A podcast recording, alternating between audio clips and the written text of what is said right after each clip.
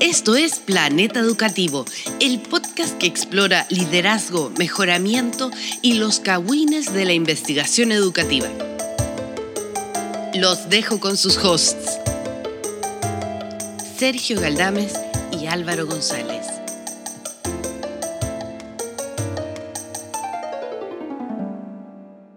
Bienvenidos y bienvenidas a Planeta Educativo. Soy Álvaro González desde Valparaíso, Chile, Sudamérica, para el mundo. Y este es nuestro capítulo de interludio número 3.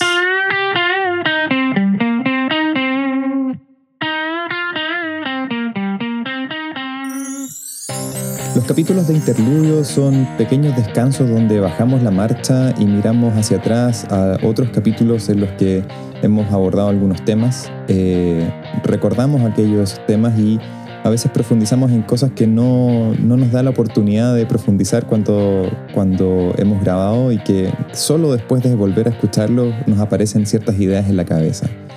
Pero también son espacios donde nosotros tratamos de proyectar un poco lo que va a venir y los invitamos a continuar escuchando el podcast en los capítulos siguientes.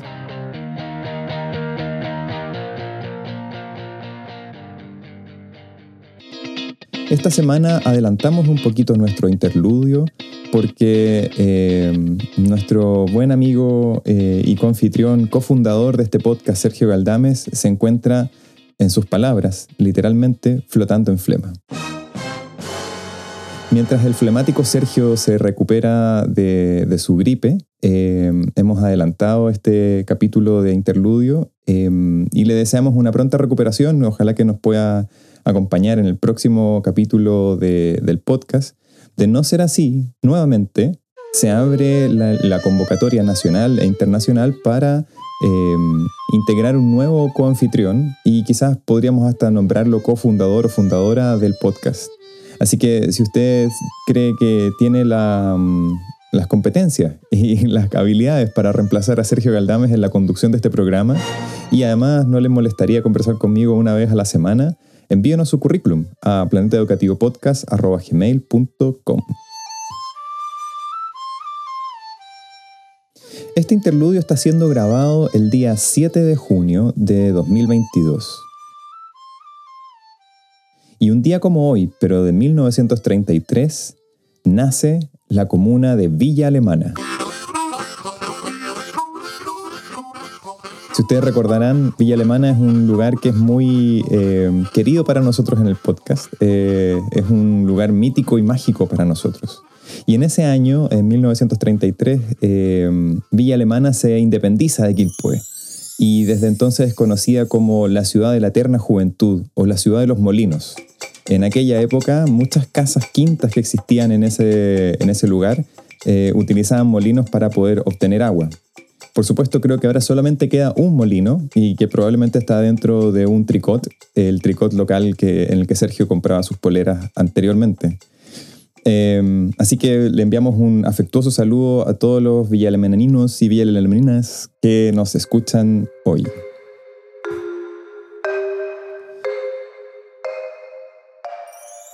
En este interludio vamos a repasar lo conversado en los capítulos 105 y 106 del podcast eh, en los cuales hemos abordado temas que curiosamente coinciden mucho en, en algunos aspectos.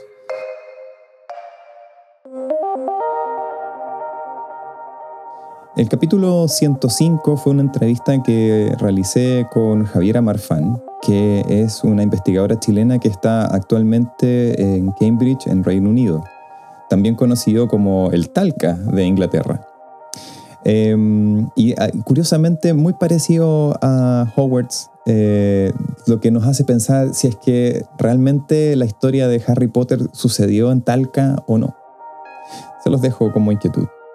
Em, Javiera eh, conversó conmigo a propósito de un artículo que publicó hace poquitos meses junto con otros autores, con eh, Gonzalo Muñoz, con José Weinstein y con Matías Sembler, acerca de las políticas de liderazgo escolar y el cambio en las prácticas de los directores chilenos.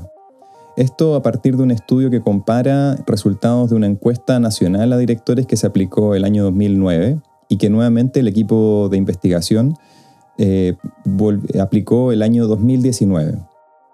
Eh, lo interesante de esa conversación eh, tenía que ver un poco con la perspectiva acerca de qué pensábamos en el año 2009 o antes del año 2009 que podía pasar respecto del desarrollo del liderazgo como una clave eh, o como un factor importante en la mejora de los colegios.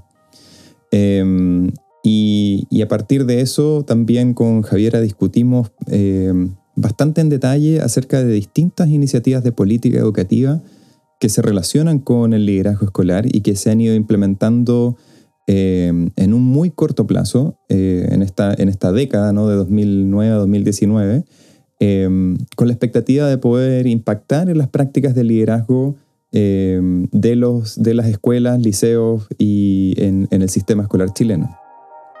Curiosamente, la información que ellos recogen es que eh, muestra que hay, hay cambios, pero hay cambios que son parciales o acotados a ciertas áreas de acción. Em, y eso levanta un poco también la discusión acerca de en qué medida las políticas influyen o cuánto tiempo demora las políticas en influir o en cambiar algunos aspectos de la práctica en, nuestros establecimientos.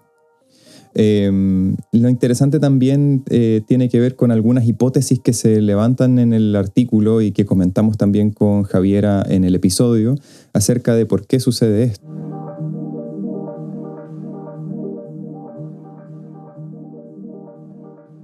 La primera hipótesis guardaba relación con, eh, con que las políticas, si bien están apuntando en la dirección correcta, tal vez no son suficientes o tal vez no hay una coherencia que ayuda a que sean suficientes como para efectuar los cambios que se esperan, tanto en términos como de la formación, la selección, el desempeño en el cargo de los directivos y también el impacto que se espera que el liderazgo tenga en el aprendizaje y la mejora de los aprendizajes en los colegios. La segunda hipótesis tiene que ver un poco más con el proceso de hacer sentido de estas políticas eh, desde la perspectiva de los directores y las directoras eh, y cómo eso se puede traducir de alguna manera para sus comunidades escolares y también para ellos mismos o ellas mismas para poder generar cambios en la forma de trabajar. Eh, en ese punto Javier hacía un énfasis muy interesante en esta idea de sense making o de, construcción de sentido o de formulación de sentido desde las políticas.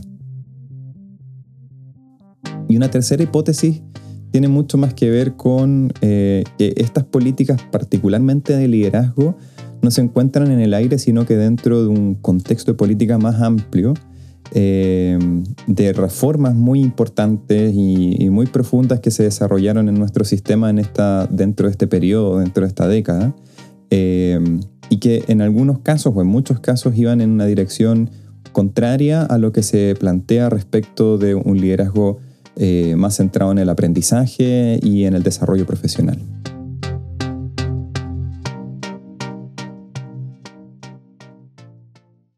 En el capítulo 106 eh, revisamos un eh, reporte eh, y no un paper, como Sergio me insistía en decir. Yo creo que ya estaba como el bicho instalado en sus pulmones, su cabeza o algo así.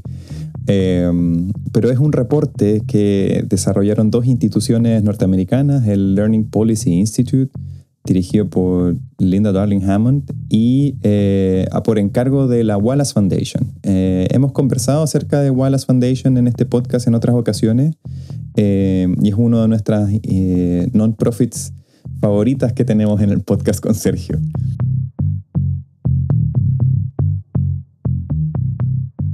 Bueno, este, mm, este reporte se llama Desarrollando Directores Efectivos. ¿Qué tipo de aprendizaje importa? Y, se enfoca y más bien actualiza la base de conocimiento y de información acerca de eh, programas de formación en liderazgo, en liderazgo escolar, que son efectivos y trata de sintetizar cuáles son las características principales que tiene.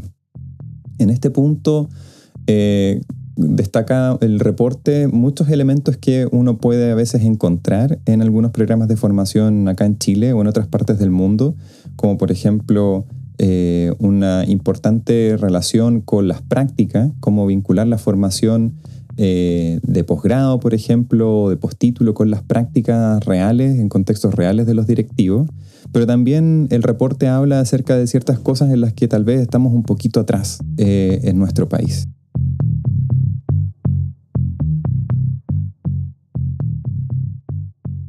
Algunas de las cosas que el reporte recoge y que tal vez nosotros podemos también eh, tomar como lecciones para la formación de directivos en nuestro país tiene que ver con eh, principalmente la posibilidad de tener experiencias de formación en terreno, in situ, eh, tanto antes de asumir el cargo como después de asumir el cargo.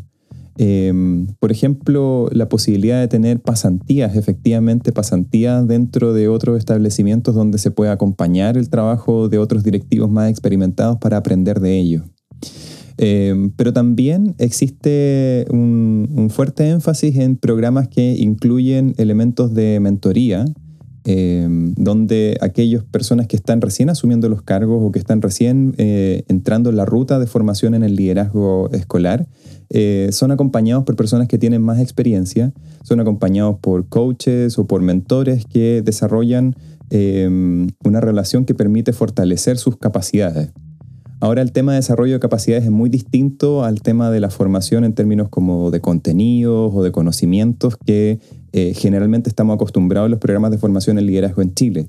Eh, muchas veces nuestros programas tienen un énfasis muy fuerte en los contenidos eh, y a veces terminamos formando a personas para contextos que no existen o en situaciones que están muy lejanas a la realidad del ejercicio del liderazgo.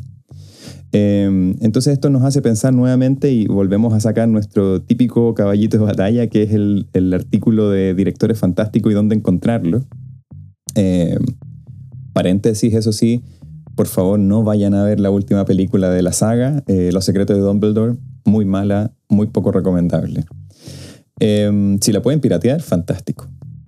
Em, pero más allá de ese paréntesis, esto de alguna manera me hace pensar acerca de cómo estamos organizando los programas de formación en nuestras universidades, pero también qué tipo de formación el liderazgo está incentivando la política pública en nuestro país, eh, especialmente en la ausencia de una carrera directiva que eh, reconozca ciertas etapas que son importantísimas para la formación de un líder, pero que son previas a el asumir Em, cargos formales de liderazgo. Algo de eso hablamos en nuestro artículo con Sergio, en Directores Fantásticos, eh, pero también es algo que la Wallace Foundation eh, ha ido desarrollando a través del financiamiento de un proyecto en distintos estados de Estados Unidos eh, que se llama Principal Pipelines o bien, como llamábamos en el capítulo, eh, darle tiraje a la chimenea o las, las tuberías de, de, liderazgo o de dirección.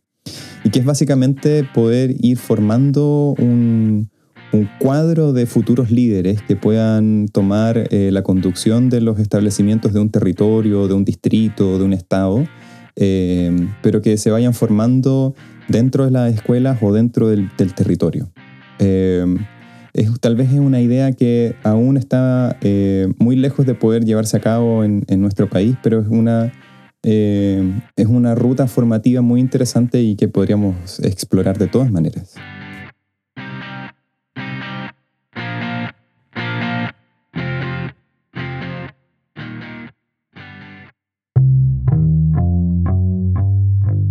Ya para ir finalizando este interludio, me gustaría hacer referencia a propósito de estos dos capítulos, el 105 y el 106, em, acerca de un punto que fue mencionado en la cuenta pública del, del ministro de Educación, de Marco Ávila, el pasado 30 de mayo donde eh, dio cuenta de algunas de las acciones que se han desarrollado en estos primeros meses de gestión dentro del ministerio, pero también marcó ciertos énfasis y ciertas direcciones o, visiones acerca de lo que quieren realizar durante, durante el actual gobierno en términos de educación. Ahora, más allá de, revisar cada uno de los puntos, y les invito, y va a quedar en la descripción de este interludio, eh, revisar los énfasis que el ministro planteó para educación, eh, yo quisiera destacar eh, dos aspectos de la cuenta pública. Un primer aspecto y que creo que tiene que ver en cierta medida con algo que conversamos en el capítulo 105 con Javier Amarfán, eh, tiene que ver con cómo ir generando mayor coherencia en el diseño de políticas en educación. Eh, me refiero también como a estas macropolíticas. Eh, y para ello el ministro planteó tres claves para sustentar y poder avanzar en una, en una visión de, un sistema educativo más justo y, con, y, con, digamos, de calidad con equidad. Eh, y estas tres claves que planteaba tenían que ver en primer lugar con eh, poder instalar la idea de justicia educativa eh, y moverse hacia una idea de, la educación como un derecho. introducir con más decisión una visión de educación integral en las políticas que se desarrollan desde el Ministerio de Educación. mirando a los estudiantes como más que aprendices del currículum, y desde esa perspectiva también poder introducir eh, dentro de la labor del, del sistema educativo eh, como un referente los desafíos del siglo XXI, tratando de abrirse a una forma de aprendizaje más allá de ese aprendizaje enciclopédico eh, y tratando de promover una mirada mucho más del aprendizaje y la enseñanza basada en en la indagación, en la experimentación, especialmente frente a los desafíos que estamos viviendo como sociedad en términos de eh, equidad, eh, interculturalidad o multiculturalidad, eh, cambio climático, etc.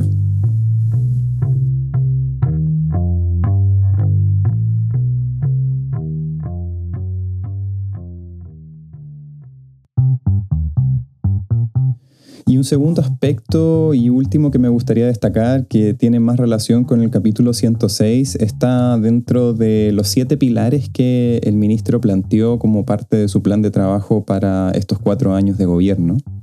Eh, estos siete pilares eh, cubren una serie de temas que son muy, muy críticos dentro del sistema, entre ellos este programa de, reactivación educativa integral post pandemia, eh, que llamaron Más Comunidad, también uno de los pilares tiene que ver con la, con la nueva educación pública, em, eh, educación sexual integral, em, un, sistema que reemplace el sistema de aseguramiento de la calidad por uno de, de acompañamiento a la mejora. Eh, pero me gustaría destacar dentro de estos siete el punto número cinco que tiene que ver con el fortalecimiento y desarrollo de la profesión docente. Porque aquí se incorpora dentro de varias eh, iniciativas que menciona, eh, el ministro incluye el tema de la carrera directiva para los establecimientos públicos, tanto de nivel de educación parvularia como educación básica y media. Em, y es llamativo porque muchas de las, em, de las iniciativas que están dentro de este punto sobre el fortalecimiento y desarrollo de la profesión docente apuntan a los docentes, apuntan a la reparación de la deuda histórica, a terminar con la doble evaluación, al fortalecimiento de la formación inicial en las pedagogías. Em, y entre medio aparece la carrera directiva. Y me parece que es interesante, pero al mismo tiempo eh, abre muchas más preguntas que eh, entregar certezas. Em, ¿Cuál es el sentido detrás de impulsar una carrera directiva dentro del contexto de fortalecer y desarrollar la profesión docente? ¿Qué supuestos están operando tal vez ahí desde la mirada de la política del, Ministerio de Educación? Em, no digo particularmente del ministro, pero tal vez sí de sus equipos. Em, y creo que es interesante también porque entonces abre la posibilidad de generar harta discusión y poder eh, levantar ciertas propuestas acerca de Em, cuál es el impacto que pueden tener los directivos escolares en el fortalecimiento y el desarrollo de la profesión docente, en asegurar de que los docentes tengan em, condiciones eh, y trabajen en un ambiente eh, laboral eh, seguro y, efectivo para el aprendizaje. creo que eso se vincula muy potente, de una manera muy potente, muy clara con lo que conversamos en el capítulo 106 acerca de la formación directiva.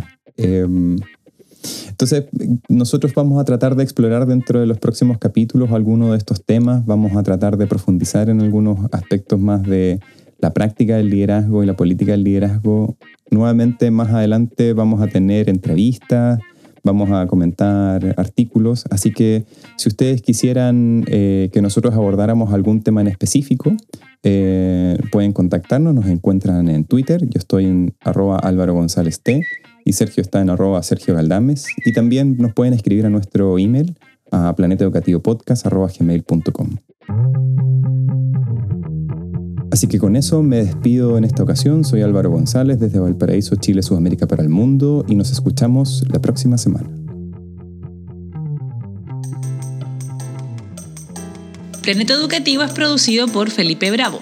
La música es creación de Francisco González. Apoyo ocasional de Paulina Bravo y Jimena Galdames puedes acceder gratuitamente a más de un centenar de episodios y materiales complementarios en www.planeteducativo.cl. Escríbenos a planeteducativopodcast.gmail.com.